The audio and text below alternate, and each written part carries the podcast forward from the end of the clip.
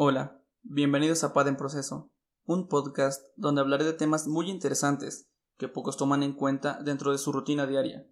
Primero que nada, PAD es un acrónimo de persona de alto desempeño, y lo medular de este podcast es decirte cómo yo, Antonio Conde, comencé a dejar atrás la procrastinación, el victimismo, y comencé a actuar, comencé a responsabilizarme de mi vida y de mis actos, por medio de la lectura, el autodidactismo, mejorar mi estilo de vida y mi rutina diaria.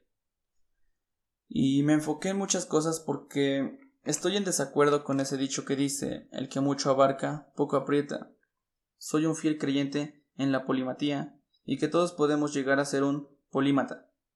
Así que, semana a semana, publicaré un nuevo episodio con un tema random. Puede ser desde la reseña de un libro, cómo cambié de hábitos, qué hábitos adopté, qué hábitos dejé, tecnología, vida geek, etc.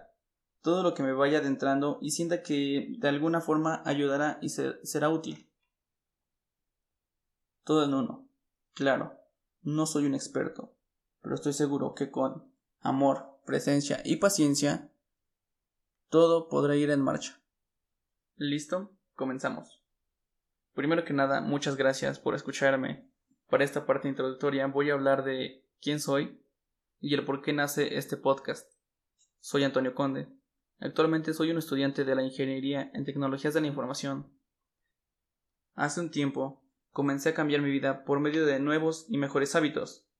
Para mí la frase clave es esa, nuevos y mejores hábitos, ya que al mejorar y agregar hábitos tienes más tiempo para ti, mejoras tu salud, mejoras tu relación con los que te rodean, comienzas a ser responsable y comienzas a adentrarte dentro de temas que jamás hubieras imaginado.